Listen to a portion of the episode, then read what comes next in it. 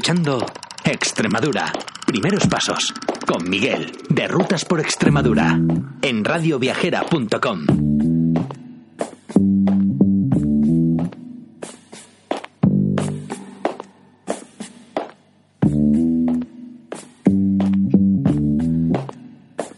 Queridos amigos y amigas, bienvenidos a Extremadura.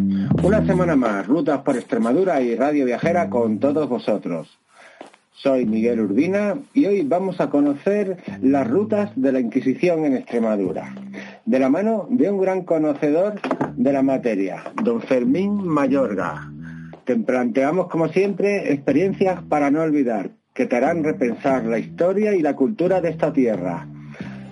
Una muestra de las posibilidades turísticas y culturales que a priori no esperamos y que marca seguramente una huella imborrable. Ponte cómodo y permanece atento.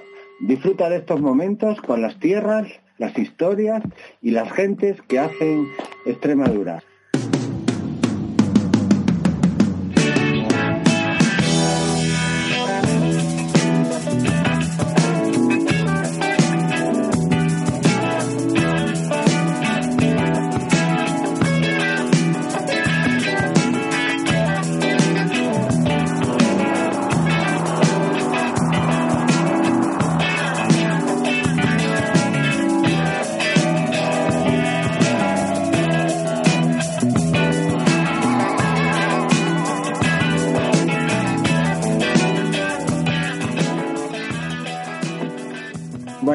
Estamos con don Fermín Mayorga, que es un paisano nacido en Cheles, en la provincia de Badajoz.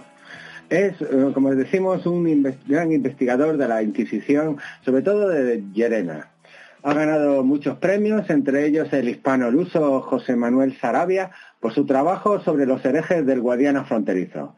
Es autor de muchísimas obras eh, relacionadas con el tema. Por ejemplo, Los moriscos de los nachos y crucificados y coronados de espinas, o Los herejes de Mérida, o Los herejes de la raya de Cáceres, Los milagros de la Virgen de la Luz, etcétera.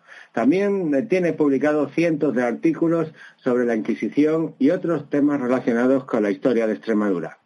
Así como conferencias mm, por todo el mundo prácticamente. Ha estado en Tetuán, en Rabat, en Chagüe, todo esto en Marruecos. También ha visitado la Universidad Complutense, eh, Portugal, Daimiel, Zamora, Toledo, un sinfín de poblaciones, entre las que también hay muchas, sobre todo en Extremadura, ¿no?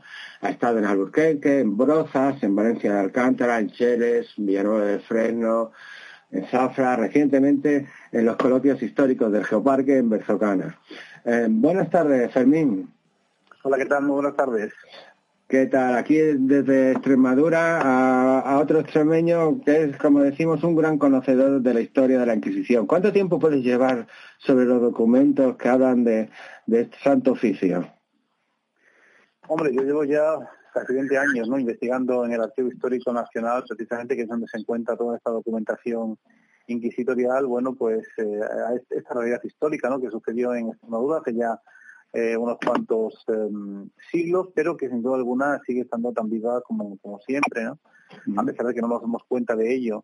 Eh, en esos documentos descubres cosas muy interesantes, ¿no? Como por ejemplo que la Inquisición de Llerena, bueno, pues eh, comienza en 1478 a hacer una Inquisición, digamos, eh, itinerante, se está formando, se está creando, andan buscando casa, la consiguen y al final, bueno, pues eh, no se dedican a establecerse en Llerena, sino que van, como he dicho anteriormente, eh, de un sitio a otro buscando a esos herejes que en principio se persiguen, que son los conversos de judíos, y ahí ya nos encontramos, por ejemplo, como en 1491 la Inquisición de Llerena ya está actuando de una manera agresiva, potente, contra la comunidad conversa de judíos de Fregenal de la Sierra, donde casi mil personas fueron condenadas por el Santo Oficio extremeño, de ellas unas 34 personas murieron eh, en las pilas de la Inquisición de esa población, fueron desenterradas de sus tumbas más de 300 personas que habían muerto como falsos cristianos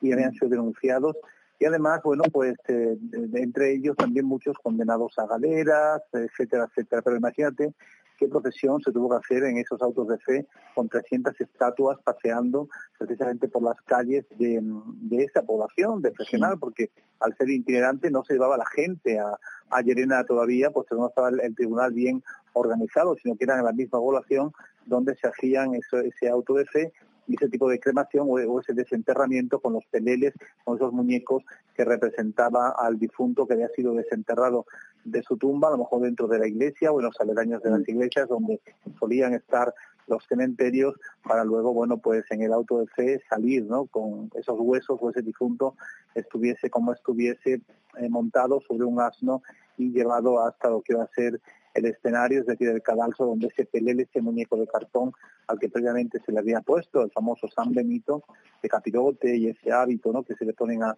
los reos, eh, bueno, pues subiría al cadalso este pelele y una vez leída su sentencia, que es la de ser condenado a la hoguera porque no le dio tiempo a reconciliarse con la Iglesia Católica, pues eh, una vez terminado este acto, y el pelele que acompañaba al difunto fallecido eh, acompañaría a los reos que iban hacia las tiras de la Inquisición y precisamente allí cuando eh, comenzaban a, encender la mecha, a prender la, leña ¿no? de, las de encinas secas que se ponían en esos casos, bueno, pues eh, se lanzaban los huesos del difunto a, la hoguera o de esos 300 difuntos de Fregenal y por supuesto también el muñeco, ¿no? el pelele que le representaba, pero eso sí, luego eh, se le quitaría el San Benito, el traje ese difamatorio, que no es ni más ni menos que el traje de Nazareno que vemos en la Semana Santa. El traje de Nazareno es un traje de penitente, de penitenciado.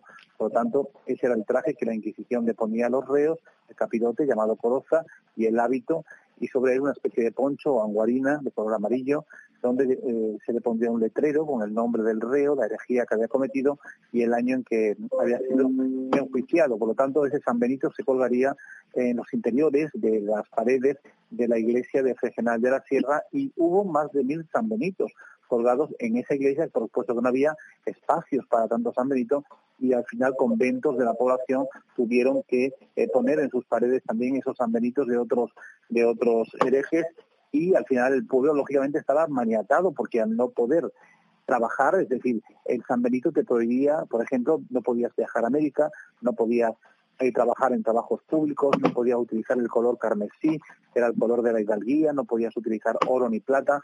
Digamos que los familiares descendientes de esos condenados de por vida estaban condenados a no poder desarrollar ese tipo de actividades. Por lo tanto, eran como prostitos y claro, la gente no podía trabajar en ciertos trabajos.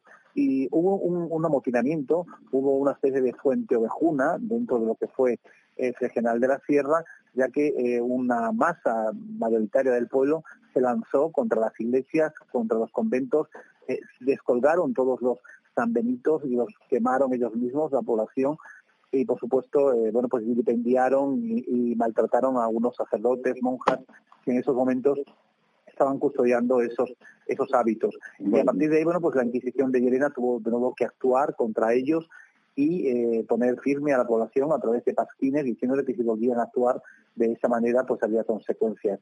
Bueno, ahí parece ser que se paró la cosa, los samonitos volvieron a, hacerse y a colgarse en esos lugares, pero ahí tenemos ya un primer episodio, mm. un primer eh, inicio ¿no? de la Inquisición donde hubo este tipo de acontecimientos entre 1491 a 1494 más o menos, que es cuando termina de depurarse todas esas herejías ahí en esa población de, de Regional de la Sierra. Pero claro, muchos de los oyentes que nos estén escuchando en tu programa eh, dirán, bueno, ¿y cómo pudieron caer tanta gente en esa tela de araña, ¿no? en, esa, en esa red. Bueno, pues eh, era fácil, ¿no? Era fácil porque la Inquisición precisamente tiene un arma ¿no? muy potente para poder em, sacar información, que eran las torturas, y a través de ellas pues conseguir también que el reo que estuviese siendo en ese momento torturado, pues dijese qué personas también eh, junto a él habían estado practicando, por ejemplo, como es el caso de Fregenal, el judaísmo.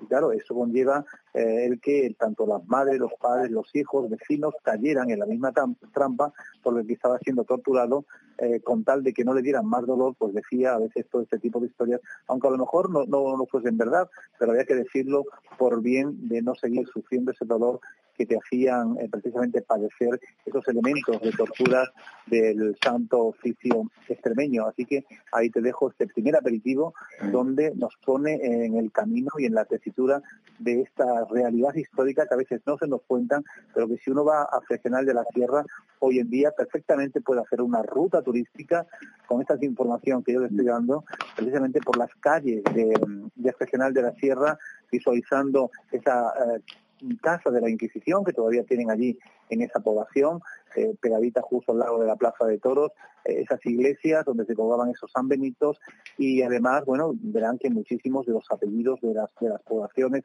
de, perdón, de esa población, si preguntan, serán muchos de ellos apellidos que terminen en EZ, ¿no? La inmensa mayoría, yo diría que el 90% de las personas que fueron condenadas, su apellido terminaba en EZ, sinónimo de judaísmo. Eso es, es muy común. En La verdad es que está muy presente el judaísmo en toda Extremadura. Haz descender una estrella que bañe mi cuerpo con toda su luz Tráeme paisajes de encina en tus ojos, un verde pintado de azul. Limpia de nubes mi cielo, llena mis horas de miel.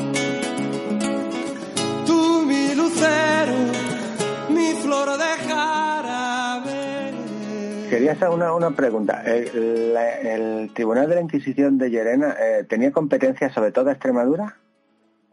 Sí, Extremadura y también parte de Salamanca. parte de no, Salamanca solamente la, no solamente la Extremadura, es decir, el obispado de Badajoz no solamente es el obispado de Badajoz o de Cáceres, ¿no? que conocemos, sino también eh, se adentra dentro del territorio de Salamanca, en este caso Ciudad Rodrigo, por ejemplo, pues las herejías las depuraba la Inquisición de Llerena, por ejemplo San Felipe de los Gallegos, otro pueblo también en Salamanca que también, eh, bueno, pues la Inquisición de Llerena es la que actuó contra ellos. Eh, Béjar, Béjar también por la cercanía con Plasencia, con la, con la famosa mm, sierra eh, que tenemos ahí cercana, pues también Béjar eh, lo, depuraba la Inquisición de Llerena. Y a la inversa nos encontramos también, por ejemplo, como inquisiciones como la de Toledo actuaba en territorio extremeño. porque claro, toda la zona de Guadalupe, de, de la zona de, de, de las Villuercas, pues hoy por hoy siguen siendo territorios que pertenecen al obispado de Toledo. Efectivamente. Por lo tanto, claro, por lo tanto es la Inquisición de Toledo la que actuaba en esos pueblos que aún al día de hoy siguen perteneciendo a la Inquisición de Toledo. No actuaba mm. la Inquisición de Llerena, sino en Rubias, Ciruela, etcétera, etcétera. bueno. Habitualmente tenemos la idea un poco de que mm, las comunidades judías en Extremadura se situaban en el sistema central, en el norte. Em, después de haber estudiado un poco, eh, bueno, un poco no, durante 20 años el tema, eh, ¿crees que hay una concentración realmente en el norte de Extremadura o hay una dispersión grande por todo el territorio? No, hay una dispersión grande por todo el territorio.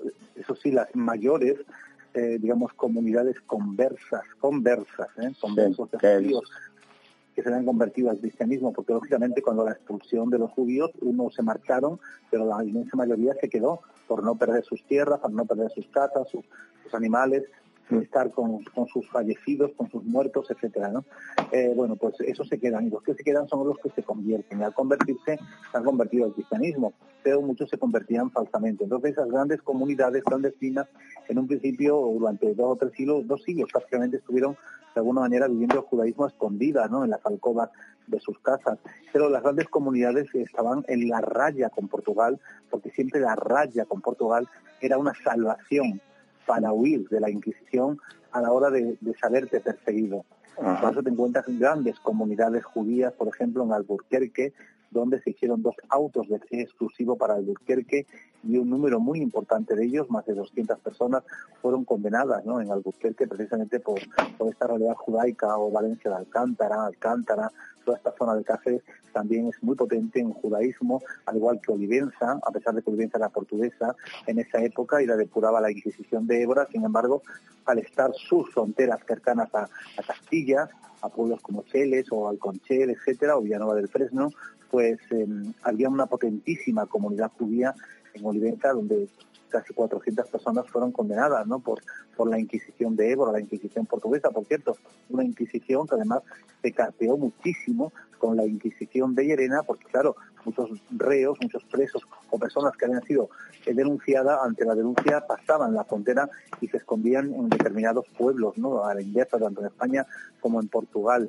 Y esto hacía que las inquisiciones se cartearan y a través de los familiares del Santo Oficio, esa policía al servicio de la Inquisición, que eran hombres a, los que la Inquisición les había dado una determinada vitola, un determinado caché, pues eh, estos hombres serían los encargados de acercarse al vecino Portugal a la casa de esta persona que había huido a lo mejor de Albuquerque o de Olivenza, España, etcétera, etcétera. Incluso se llegó a producir algún que otro eh, pleito entre las ambas inquisiciones, porque claro, mm, el portugués que, que huía a España y se refugiaba, por ejemplo, en Valencia del Monbuey, que es un pueblo cercano a la frontera de, Portugal, en Badajoz, em, bueno, pues eh, ahí en ese pueblo sucedió un caso con una mujer conversa de judío que huye de Portugal, se viene a vivir a, Valencia del Monboy, pero quien tiene competencia sobre ella no es la en esos momentos la, la, Inquisición portuguesa, sino la Inquisición de Llerena, que sería la que tendría que haber actuado contra ella. Y sin embargo, viene un grupo de familiares del Santo Oficio de Portugal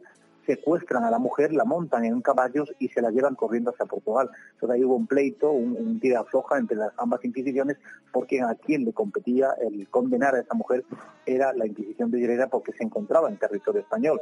Y eso pasaba a la inversa también con otros vecinos de otros pueblos que huían a Portugal. Así que siempre hubo una, una conexión muy importante entre ambas inquisiciones, porque la Inquisición no solamente estuvo en España, estuvo en todos los países católicos, estuvo en Portugal, estuvo en Francia, estuvo en Italia, etcétera, sobre todo en aquellos territorios que estaban ocupados por los españoles como Flandes, también, o por ejemplo en, Sicilia, Nápoles, de labios, destellos en tu corazón. Dame tu olor de manzana, prezo y tomillo en mi piel. La Inquisición española fue especialmente vamos a decir, cruel con respecto a las otras inquisiciones que, has nombrado? Bueno, ¿Habían todas una católica más o menos?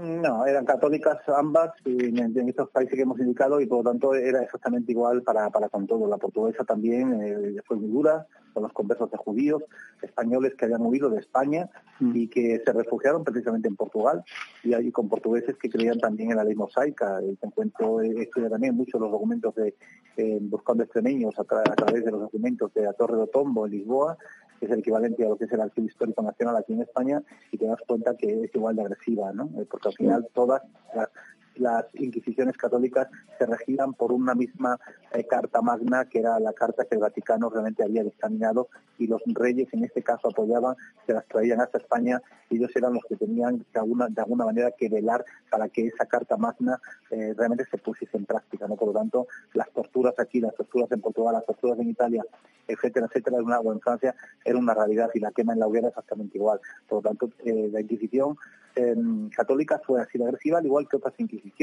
La Inquisición luterana también fue tan agresiva como la española, sobre todo con los católicos. Recordemos que Inglaterra, Alemania, Suecia, Suiza, Dinamarca, Holanda, estos países que hoy son luteranos, antes eran todos católicos. ¿eh? Pero cuando Lutero rompe con, la Iglesia Católica, pues ahí se crea ya una, una, una ficción y eso hace que la persecución en esos países eh, vaya, vaya, a ser durísima contra los católicos y, miles de ellos pues también fuesen masacrados en las hogueras de las inquisiciones luteranas eh, condenados también a las galeras reales, es decir, a los barcos eh, y galeones de la Armada inglesa o de las armadas de los diferentes países que hemos dicho, para que esos católicos fuesen como galeotes, fuesen como remeros en esos grandes barcos, pues hasta sus lugares conquistados o para cualquier otro tipo de, trayecto. ¿no? Por lo tanto, las inquisiciones todas fueron negativas, simplemente que algunas se caracterizaron más por una persecución determinada, es decir, la católica más por la persecución hacia los conversos de judíos, moriscos, eh, homosexuales, la temática de, hechicería y brujería, menos en cuanto a muertes, porque básicamente aquí en España no, se come ninguna bruja, pero sin embargo la luterana sí que se ciñó más en ese campo, ¿no? en el campo de la superstición y perseguir mucho más a estas mujeres y bueno pues acabar con un número importante también de ellas no Sin embargo a los conversos de judíos los arropaba los acogía porque sabían que estaban siendo perseguidos por la Inquisición española y de esta manera les daba a ellos vitola les daba caché para que desde esos países pues también eh, de alguna manera pues contaran ¿no? lo que estaba sucediendo en España porque no no en vano los conversos de judíos era la gente que nuevamente iba a la universidad, eran gente con dinero, gente con pela, eran gente eh, negociante, etcétera, etcétera, y podían permitirse el lujo de tener una cultura mucho más elevada que el resto, de lo cual sabían escribir y podían escribir cosas referentes a lo que estaba sucediendo también. Sí, pero eso parece que la, Inquisición luterana tenía a priori más trabajo, ¿no? Con la persecución de cristianos y judíos no conversos, supongo, ¿no? Eh, habitualmente tenemos una gran duda, ¿no? Sobre sabemos lo que nos comentas, ¿no? De que eh, la población judía era población bastante especializada, aunque ciertamente había gente de todas profesiones, pero eh, ocupaban cargos importantes en el comercio, en la banca, en las profesiones liberales, etcétera, ¿no? Mm, sabemos que el impacto en las sociedades, por lo tanto, tiene que ser importante, pero en número, en número, el número el número con respecto así en tanto por ciento en cuanto a la de la población judía con respecto al resto de poblaciones, eh, ¿ha hecho alguna estimación? De cómo... Hombre, eh, por ejemplo, aquí en Extremadura yo tengo contabilizado las personas que fueron quemadas en la hoguera, eso sí, es decir, los que fueron masacrados, ¿no? No me he visto todos los tribunales del reino, eh, pero sí el de Llerena en concreto y el de Toledo, ¿no? Pero bueno, sin duda alguna, en Extremadura hay unas 400 personas, solamente de, en cuanto a, personas que fueron quemadas en la hoguera, en los tres siglos y medio que duró la Inquisición, pero luego hubo también muchísima gente que murieron eh, bajo tortura y otra mucha gente que murió pues eh, suicidándose ¿no? en las cárceles con las propias eh, sábanas o lanzándose a un pozo que había a las afueras de las cárceles donde es una especie de patio donde los reos salían por la mañana a acicalarse, ¿no? a lavarse la cara, etcétera. Y algunos desesperados pues se avanzaban a ese, a este pozo, ¿no? Pero claro, es que España no solamente, la Inquisición española no solamente actuó en España, ¿eh?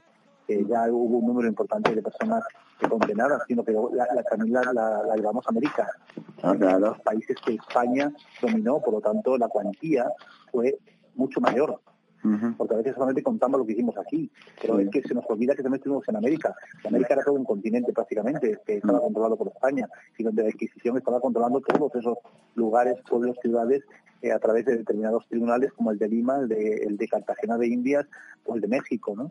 Por lo tanto, ahí también hubo masacre y hubo, hubo quemas, hogueras, etcétera, etcétera. Eh, el número, bueno, hay quien dice que hay más de 150.000 personas eh, condenadas, que no, eso no quiere decir que sean quemadas en la hoguera, hablo de condenadas, que tuvieron eh, procesos inquisitoriales contra personas, y luego, bueno, hay gente que habla de 25.000, 30.000 personas realmente quemadas en, en, la hoguera. Ya te digo que solamente en general 400 tengo yo en tres, ah, en tres siglos y medio, tengo la Inquisición solamente en hoguera. Luego ya a partir de ahí hay que hacer, hay que acercarse también o hay que, hay que ponerle, añadirle esas personas que murieron bajo tortura, eh, etcétera, etcétera. claro. Has comentado antes también que, bueno, por ejemplo, en Fregenal podemos ver la Casa de la Inquisición, eh, mm, hay una red de judería eh, establecida un poco con los pueblos que más se quieren significar en este mundo, pero sabemos que hay señales, hay rastros en prácticamente todos los pueblos de Extremadura, grandes y chicos, ¿no? Muchas veces incluso los chicos tienen eh, más rastros. ¿Qué señales podemos buscar para intentar identificar a esas poblaciones dentro de nuestros pueblos? Bueno, pues hay muchas, ¿no? Por ejemplo, si tú quieres saber donde puede haber un barrio judío o donde hubo realmente un habitáculo judío de una familia judía eh, que en su día estuvieron viviendo allí, pero después de la expulsión marcharon, o durante la expulsión marcharon, decidieron irse, pues lo tienes muy fácil, ¿no? Es decir, simplemente a través de la, de la arquitectura, porque eh, tenemos que tener en cuenta que las casas cristianas todas están hechas en forma de cruz, es decir, es puerta y dos ventanas, una a cada lado. Sin embargo, la, casa judía no. La casa judía es una puerta, una ventana y arriba un alto. Esa es la casa judía. Y si tú vas a cualquier barrio judío, por ejemplo, Arbaz, o el barrio judío de Alburquerque, o de Plasencia, o de Trujillo, etcétera, te vas a dar cuenta que toda la arquitectura es así. Es decir, casa ventana y alto, ¿no? Eh, bueno, eso, esa sería una, una, una, prueba evidente, ¿no? De que a veces en nuestro pueblo nos encontramos muchas casas con esas características, pero sin embargo no sabemos darle ese tono, ¿no? Ese, ese matiz eh, judío que tiene la misma.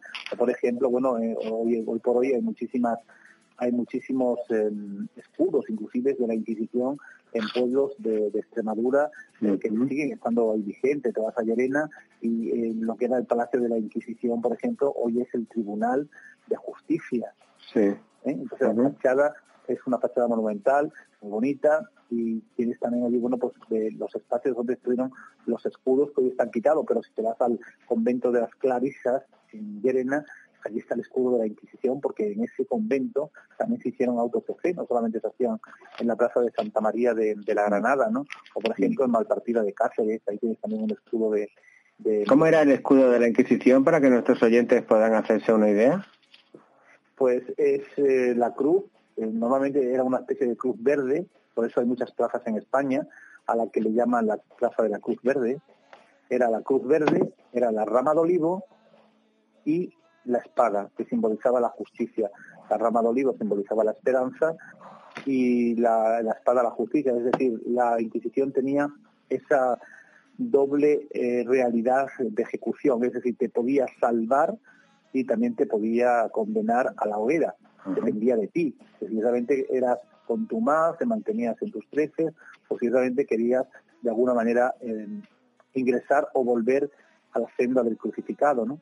Claro, la Inquisición actuaba contra aquellos que se habían convertido al cristianismo, pero de una manera falsa, eh, a posteriori estaban actuando y como tal la Inquisición tenía que entrar al trapo contra ellos porque para eso estaba, para velar por la pureza de la fe, por la ortodoxia de la fe y hacer que todo el país fuese uno en una sola religión, la religión católica, en este caso Jesús de Nazaret todo lo que de ahí se desviara, todos los pensamientos que fuesen diferentes, tenían que ser dinamitados, tenían que ser aniquilados, tenían que ser sentenciados y la hoguera o condenados a galera, azotados con 100, con 200 azotes, la humillación pública, etcétera, etcétera. Eso formaba parte del juego inquisitorial para precisamente hacer que esa, mm, ese proyecto ¿no? de, esa España católica que los reyes católicos comienzan a desarrollar se ponga en marcha a través de este brazo ejecutor que es el brazo inquisitorial. Y ya digo, el escudo de la Inquisición se pueden ver en muchísimos pueblos de,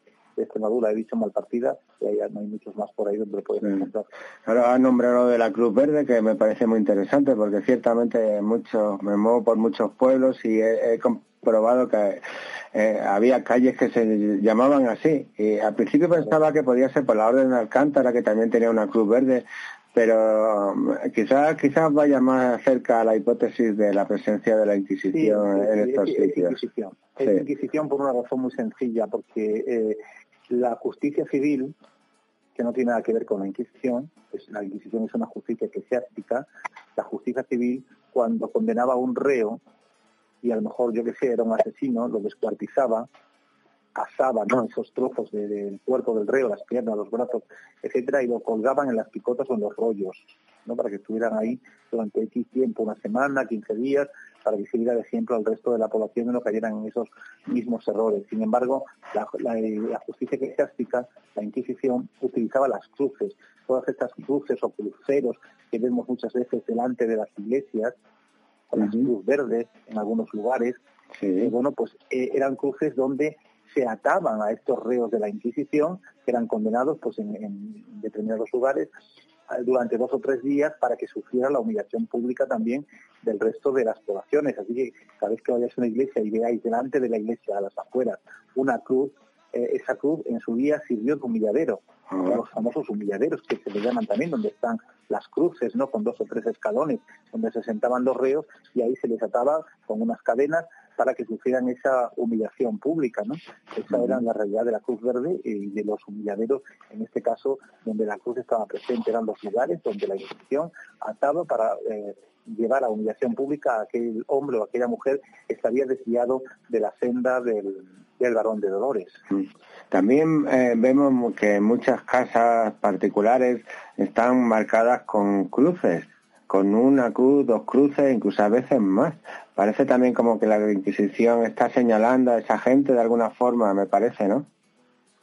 Bueno, ese, ese era el, digamos, igual que hoy en día la policía, cuando tú cometes un delito, te precinta tu casa y te pone, bueno, pues este tipo de, de, tira, ¿no? De, determinado plástico, y te pone policía, tal, la Inquisición para em, confiscar los bienes a un reo, cuando se los confiscaban, precisamente lo que se le ponía era esa cruz.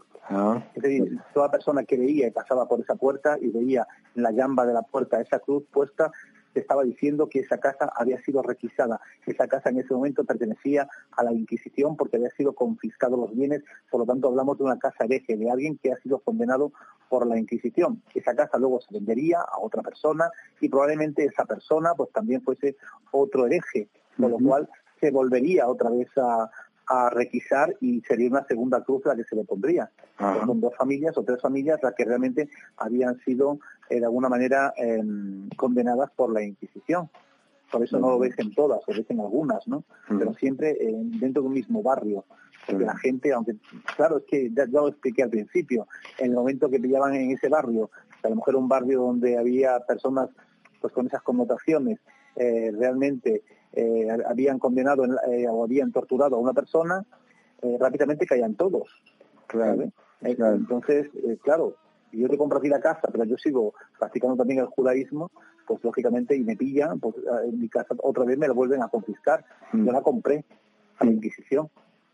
Pero otra vez me la vuelven a quitar. La, la quitar. A descender una estrella que bañe de plata el último sol. Encontrar esa presencia de las comunidades judías en nuestros pueblos chicos grandes.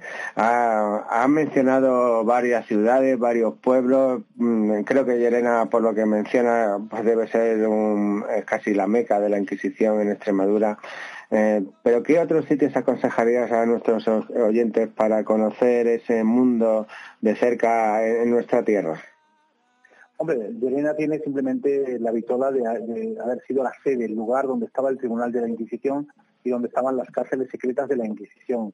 Pero luego, eh, bueno, te encuentras, eh, ya he dicho, Herbaz, por ejemplo, con su famoso barrio judío, eh, Alburquerque, Olivenza, eh, tienes, por ejemplo, también, bueno, el propio Trujillo, pasar por las calles y por donde quiera que vas haciendo eh, esas casas que hemos indicado con esos matices mm. judaicos. Si te vas a Hornachos, por ejemplo, a Badajoz, que era un pueblo, prácticamente el 90% de la población era morisca, eh, te vas allí y al día de hoy todavía existen y se pueden visitar los desbautizaderos, ¿no? Los lugares estos donde los moriscos desbautizaban a los niños. Ah, eh, o, por ejemplo, bueno, yo que sé, te vas también a otros pueblos cercanos a Hornachos y te encuentras esos mismos desbautizaderos también, porque claro, toda esa zona era muy muy de, muy morisca, ¿no? por lo tanto todo Salvatierra de los Barros, de Almendralejo, todo esto por aquí era muy muy morisco, pero sobre todo Hornachos, ¿no? Que era de alguna, manera la madre, la madre de, de, esa realidad. Además, fíjate, Hornachos que eh, es un pueblo que a pesar de lo que la Inquisición eh, digamos, atacó directamente a esa población porque el número era importantísimo, había alfaquíes, es decir, maestros ¿no? de la secta, eh, tenían inclusive una imprenta propia donde ellos mismos, bueno, pues hacían ¿no? los libros coránicos para que corrieran como la pólvora por el pueblo, la Inquisición requisa eh, grandes cantidades de libros, los queman, ellos los esconden en, los interiores de las paredes y los tapan para que no, se los encuentren. Por eso hace poco aparecieron unos libros en unas obras que estuvieron haciendo, aparecieron unos libros árabes en, hornachos, ¿no? Y son de esos moriscos que allí estuvieron viviendo, otros los escondían en las en las huertas. Bueno, pues a pesar de todo ese ataque, esa persecución, incluso de que gente que fueron quemadas en la hoguera, eh, no pudieron con los hornachos, porque ellos cada vez que la Inquisición de Irena eh, condenaba a la hoguera a uno de sus, em, de sus súbditos, digamos, em, los hacían mártires. Por lo tanto, su fe se ensalzaba aún más en esa actuación. y la Inquisición tuvo más remedio al final, no solamente la belgrena, sino toda la española, en complicidad con la monarquía, de expulsarlos. Y en 1609 los expulsan a todos de España y de Extremadura, les quitan a sus niños menores de siete años, se los entregan a madres cristianas para que estos los eduquen cristianamente y a ellos los mandan los caminos de Sevilla para que embarquen y se vayan a, África, ¿no? en este caso a Marruecos, a Tetuán, eh, una gran mayoría de ellos, a Rabat, donde al día de hoy tú vas, yo ya tres veces allí a dar conferencias para ellos, a los moriscos y extremeños, y, y te puedo asegurar que es impresionante, porque hablas con cualquiera de ellos y todos tienen añoranzas, ¿no? De hornachos y de los pueblos donde vivían, los antepasados, algunos conservan hasta las llaves de las casas de, sus antepasados que, tenían y hablas con ellos y, te cuentan, eh, por ejemplo, que em, su nombre es Mohamed pero que su apellido es Vargas o, Mustafa en Rodríguez, ¿no? Eh, hay un bulevar en Tetuán, una calle que es el bulevar Torres. Mm. Bueno, pues todos son apellidos que dimanan de ahí de hornachos y además fueron un grupo muy valiente, inclusive eh, ahí en, esta, en estos terrenos que estamos eh, hablando, eh, Tetuán, Rabat, porque llegan a construir eh, con la complicidad de Holanda en este caso y los países veteranos que les ayudan barcos y se van a dedicar a la piratería. Se van a dedicar a la piratería y ojo con los, con los piratas de hornachos. Todos los barcos españoles que van a América son atacados por los barcos moriscos extremeños de hornachos. Eh, cogen a frailes, cogen a monjas, cogen a niños que cazan en, esos barcos, los llevan a Tetuán, los meten en las mazmorras de Tetuán y los van a vender eh, carísimamente a los padres mercedarios y los padres trinitarios que venían desde España para recuperar a esos cristianos cautivos, ¿no? Porque había, existía en esa época la famosa redención de cautivos. Y la redención de cautivos consistía en eso, ¿no? En recuperar a aquellos cristianos que habían sido llevados a tierras de moros por estos moriscos, en este caso en la zona del norte de Marruecos, y que fueron miles y miles los que allí eh, sucumbieron ante los moriscos y algunos si no querían sufrir se tenían que convertir al Islam. Y si se convertían, pues ellos se hacían una fiesta, los retajaban, como dicen, es decir, que practicaban la, circuncisión y a partir de ahí eh, podían perfectamente vivir tranquilamente en la población, ¿no? Pero muchos eh, no querían y se mantenían en esas mazmorras atados a espera de que los padres trinitarios y los padres mercedarios pues vinieran a rescatarlo. De ahí nace precisamente el que tengamos en algunos lugares de España, como en Madrid, el famoso Señor de Madrid, el Cristo de Medina Feli, que es un cautivo, que cuando se atacó la Mamora, precisamente, que era un lugar eh, ocupado por los españoles, allá por 1580, eh, los moriscos atacan la Mamora, eh, cogen a todos los españoles que estaban en ese momento en ese fuerte. hay más de 17 imágenes en una iglesia que tienen que va a ser también requisadas, se las van a llevar a Tetuán, a las propias imágenes le van a poner billetes, se van a poner cadenas, las van a atar en esas mazmorras junto a los cristianos y los padres necesarios, lógicamente por el valor simbólico que tienen esas imágenes, pues las van a comprar a un precio carísimo.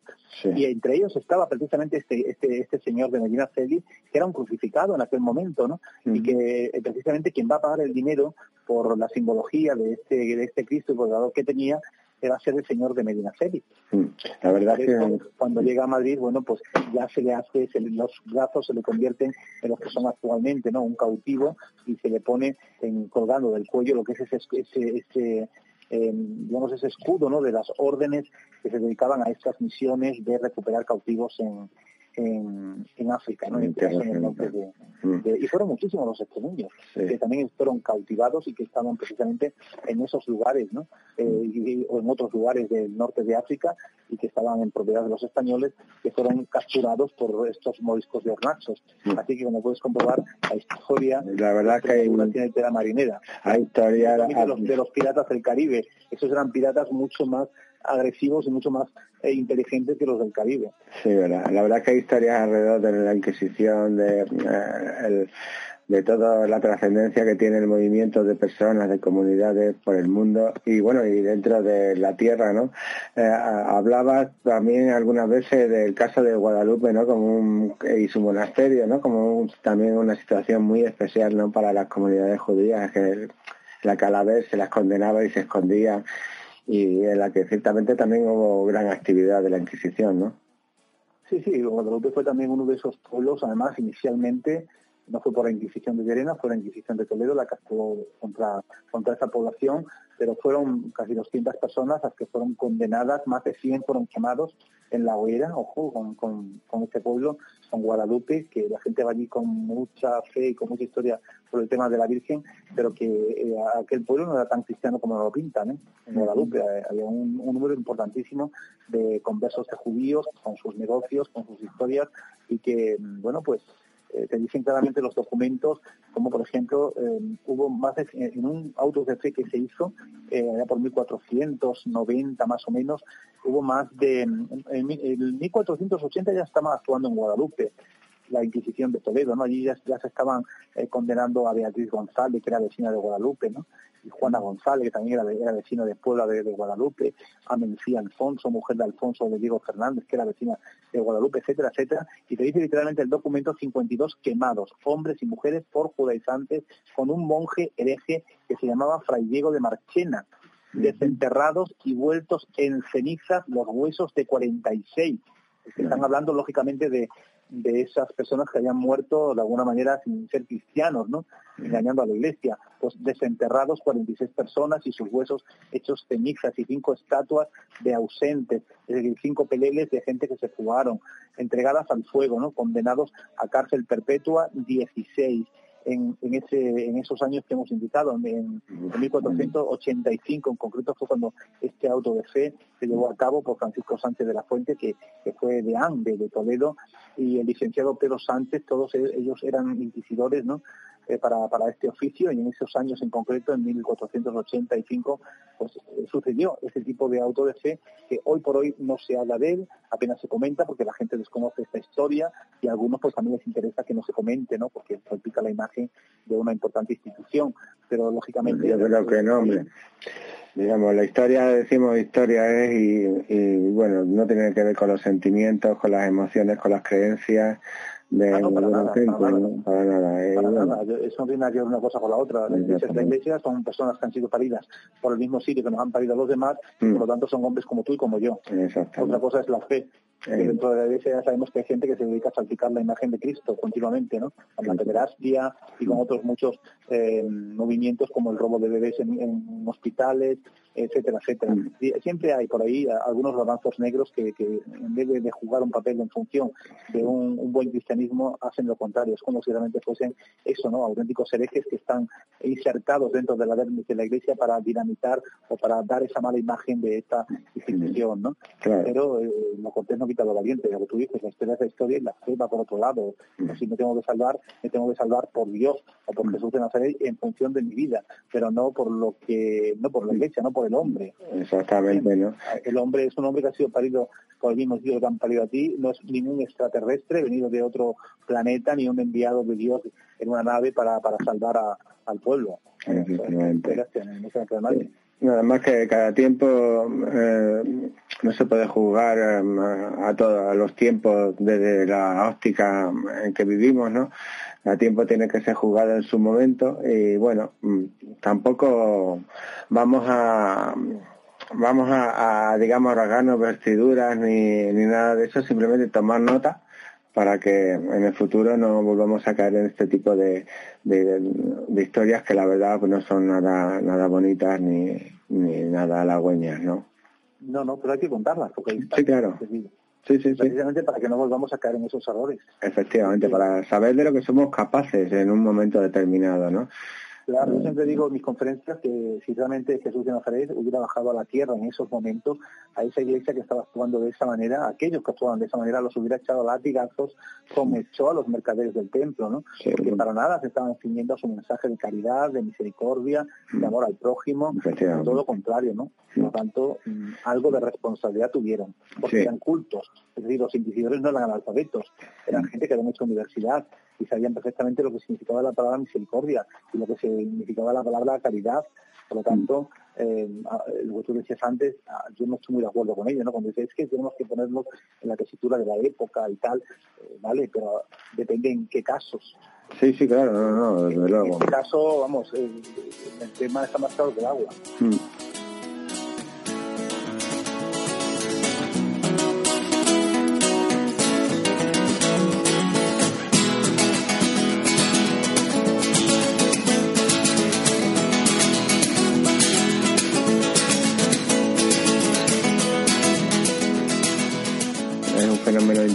Que tenemos que seguir estudiando, que tenemos que seguir investigando, eh, para conocernos mejor a nosotros mismos, conocer mejor el entorno y, comprender muchas circunstancias y muchas situaciones que encuentran su origen en estos momentos, ¿no? Cuando quizás a lo mejor, como estamos diciendo, la religión del amor se convierte en la religión del temor, ¿no? Y eso, pues yo creo que para la Iglesia ha sido terrorífico, ¿no? Ha sido horrible y al final ha jugado en su contra, ¿verdad? Sí, totalmente, no El mm. tema ha jugado en su contra totalmente porque hoy ya es imparable. Eh, no porque lo diga Samir Mayorga, sino porque somos ya muchísima gente que conoce todo esto, esto ya está digitalizado en Internet, hoy las redes sociales corren como la pólvora, y aparte que la mentalidad es otra, es decir, la gente es mucho más culta, la gente está mucho más preparada, se hace preguntas y lógicamente es muy difícil que engañe o cualquier error que se comete dentro de una institución, llámese iglesia, llámese monarquía, etcétera, etcétera, rápidamente sale a la luz. Antes no, antes todo quedaba intramuro, no, no se sabía, sin embargo hoy no, hoy se da y eso hace que eh, se vaya mermando, ¿no? Eh, y poco a poco, eh, bueno, pues veas que en, muchas iglesias, que es una pena, sinceramente, vaya, nada más que en cuenta gente mayor, la gente joven no asiste. Sí, decir que dentro de 10 o 20 años muchas iglesias se van a terminar cerrando mm. porque no hay gente para, para ellas, ¿no? Pero mucha culpa la tiene precisamente este tipo de acontecimientos. Claro, efectivamente, ¿no? Y el, bueno, la adaptación a los tiempos que para la iglesia, que es una máquina inmensa, pues, y lenta y demás, pues no acaba nunca de, de adaptarse, sobre todo en este momento en que la sociedad se está moviendo tan deprisa, ¿no? Porque en estos siglos de atrás ciertamente la evolución era, ha sido más lenta, los descubrimientos eran por cuentagotas y la evolución casi inapreciable, ¿no? Pero vivimos ya en un frenesí desde hace 50 o 60 años imparable, en el que la sociedad está evolucionando a una velocidad impresionante. Afortunadamente creo que estamos dejando atrás la era de los metales para entrar en la era de la tecnología y, las personas vamos a cambiar. Mm, estamos cambiando ya nuestra manera de pensar, nuestra manera de relacionarnos y también nuestra, nuestro, eh, nuestro paradigma de creencias, ¿no? Y, la Iglesia tiene que tiene que darse prisa, tiene que tiene que llegar a este movimiento si quiere si, si quiere seguir presente en la sociedad, ¿no? No, totalmente, totalmente de acuerdo. Mm. Yo digo que es una pena también por una razón, porque claro, si la Iglesia Católica va mermándose poco a poco en este mundo y va a menos, pues otras perdón, otras religiones van a ir a más. Efectivamente. El, Islam, lo tenemos ahí, ¿eh? Sí. Sí, sí. Ya dijo, ya dijo el, presidente Gaddafi en su día, el, fallecido, que islamizaríamos Europa con las barrigas de nuestras mujeres. y ojo, porque nadie se está dando cuenta de ese detalle de que hay una islamización muy potente muy muy silenciada, muy larvada, pero que está ahí, ¿eh? porque eh, sin duda alguna hoy una mujer cristiana te pare un niño como mucho, o dos, pero una mujer musulmana te paren tres, cuatro y cinco hijos. Exactamente, no además ellos van ellos van a más y nosotros vamos a menos. Mm. Y si encima dentro de las iglesias cada vez menos gente, pues esto hace que estas religiones vayan cogiendo poco a poco eh, terreno y vayan ampliándose mm. sus, números de personas, ¿no? Ya en Extremadura tenemos algún caso mm, bastante claro, ¿no? De que tienen una, una, influencia musulmana muy importante superior a la cristiana. Sí, sí, estamos viendo cómo la religión musulmana ciertamente seduce a mucha gente y, bueno, um, el fenómeno está ahí y bueno, personalmente creo que, que, merece la pena que la Iglesia Católica siga teniendo una presencia adaptada a su tiempo, desde luego, ¿no? Yo creo firmemente que los valores que defiende la, la religión católica son buenos en general, ¿sabes? Y, bueno, es un código ético bastante sano en general, ¿no? Y... tenemos que ser muy muy consecuentes con esa realidad porque estas mm. personas, las personas que van a Islam, que sabemos que es una religión totalmente medieval, de la época actual, eh, se, aprovechan de, un arma estupenda que tiene a su alcance, ¿no? que es precisamente eh, la, misericordia y la caridad de los cristianos. Es el arma que ellos utilizan para adentrarse dentro, porque ellos saben que si llego a Europa los cristianos me van a dar de comer, me van a dar de beber, tal, pero no me van a erradicar mi fe. Mm, efectivamente. Y te comedores llenos de, musulmanes que tú dices, bueno, lo hago por Dios, lo hago por Jesús de Nazaret, porque claro, cuando hago, cuando a uno de estos, a mí mismo me lo estás haciendo, ¿no? Me dice mm. el Evangelio. Pero no, no, nos estamos dando cuenta de ese detalle. De eso es islamización directa. Mm bueno. aprovechan de, de, de, esos dos, de esas dos virtudes, ¿no? la caridad y la misericordia de los cristianos. Sí, desde luego son valores que nuestra sociedad no debe perder en, en ningún momento porque eso nos hace ser solidarios, nos hace ser como somos. Veo como caen de mi piel trocitos de camado por la ausencia que tú me das, mi cuerpo deshidratado. Cae la piel rota, dejando al descubierto la otra con más brillo que la que cae, porque algo está alimentando mi piel. En silencio grita, sácame de aquí, mi piel silencio grita, oxígeno para respirar, respirar de esta falta de ti. Respirar de esta ausencia de mí, respirar para sentir mejor, respirar para aliviar el dolor, respirar. Bueno, Fermín, yo creo que, que, para esta primera intervención en Radio Viajera ha sido estupendo. Yo creo que nuestros oyentes han, aprendido mucho sobre la Inquisición en general y sobre la Inquisición en, Extremadura en particular. Eh, desde luego que te emplazamos a, otros momentos, a otros programas para comentar cualquier aspecto de, toda esta cantidad de, hechos que nos has enumerado, que nos han parecido fascinantes y que, y que esperamos, en los que esperamos adentrarnos. Pues sí, yo, yo mira, te doy una idea ya para el próximo programa que me quieras invitar. Vamos a hacer precisamente una ruta por Extremadura buscando los halos, buscando los vericuetos de las brujas extremeñas. Ay, qué bien suena, qué bien suena, qué sugerente. ¿sabes? Pues nuestros oyentes seguro que estarán atentos a, a esta nueva intervención de, de Fermín Mayorga y, y vamos a recorrer esa ruta de las brujas de Extremadura, que, seguro que también aprenderemos cosas interesantes sobre la cultura y la historia de nuestra tierra. Muchas gracias, Fermín, y a nuestros oyentes, como siempre, esperamos haber despertado vuestro interés y os esperamos de nuevo la semana que viene con otra propuesta más sobre estas cosas que nos gustan. No te pierdas nuestros programas en directo los jueves a las 14 horas y en cualquier momento del día descargándote nuestros podcasts de las principales plataformas de audio. Recuerda que recientemente ya estamos también en Spotify. Hasta siempre, amigas y amigos de Extremadura.